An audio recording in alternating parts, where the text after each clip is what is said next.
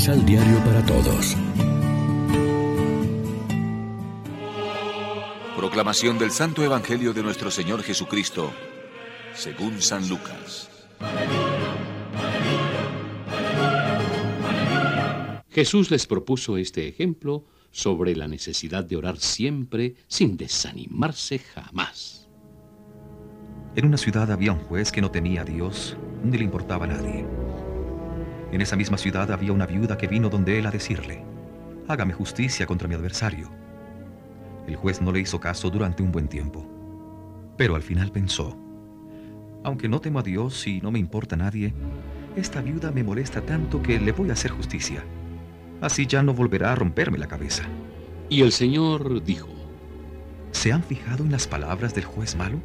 Ahora bien, Dios no les hará justicia a sus elegidos si claman a Él día y noche mientras Él demora en escucharles? Todo lo contrario, pues les aseguro que Dios hará justicia en favor de ellos y lo hará pronto.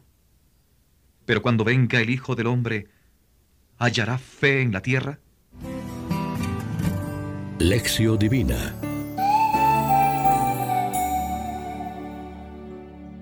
Amigos, ¿qué tal?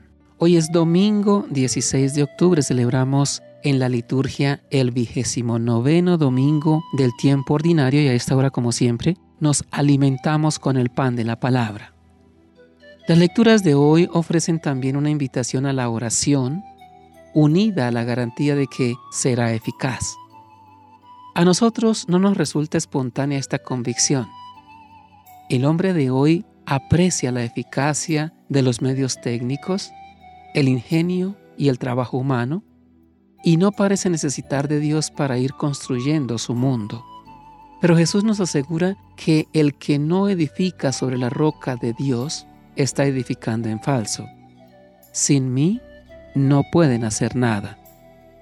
No escarmentamos de tantos fracasos de instituciones y proyectos que se han ido construyendo sin la base necesaria y se han hundido. No parece hacernos mucho efecto lo que hemos ido diciendo en el Salmo. ¿De dónde me vendrá el auxilio? El auxilio me viene del Señor. Orar es reconocer la grandeza de Dios y nuestra debilidad y orientar la vida y el trabajo según Él. La oración nos ayuda a mantener ante Dios y ante los demás una postura de humildad y confianza y no de autosuficiencia. Jesús nos enseña la importancia de la oración. En su parábola, el juez no tiene más remedio que conceder a la buena mujer la justicia que reivindica. No se trata de comparar a Dios con aquel juez que Jesús describe como corrupto e impío, sino nuestra conducta con la de la viuda, con una oración perseverante.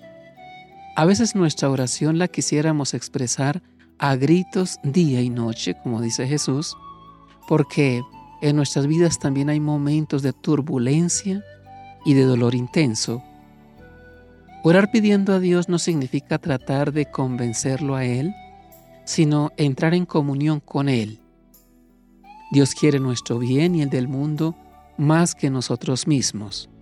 Eso sí, lo quiere seguramente con mayor profundidad. La oración nos ayuda a sintonizar con la longitud de onda de Él y desde ese mismo momento ya es eficaz. Reflexionemos. ¿Cuál es la importancia que tiene la oración en nuestra vida? ¿Acudimos a la Sagrada Escritura en nuestros momentos de oración personal? Oremos juntos.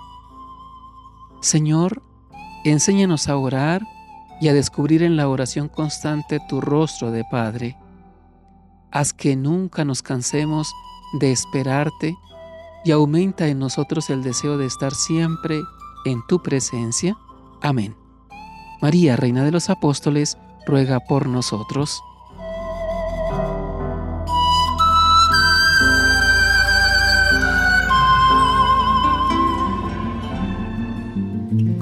Los ocho pasos de la Alexio Divina adquiriendo el emisal Pan de la Palabra en Librería San Pablo o distribuidores. Más información www.sanpablo.co.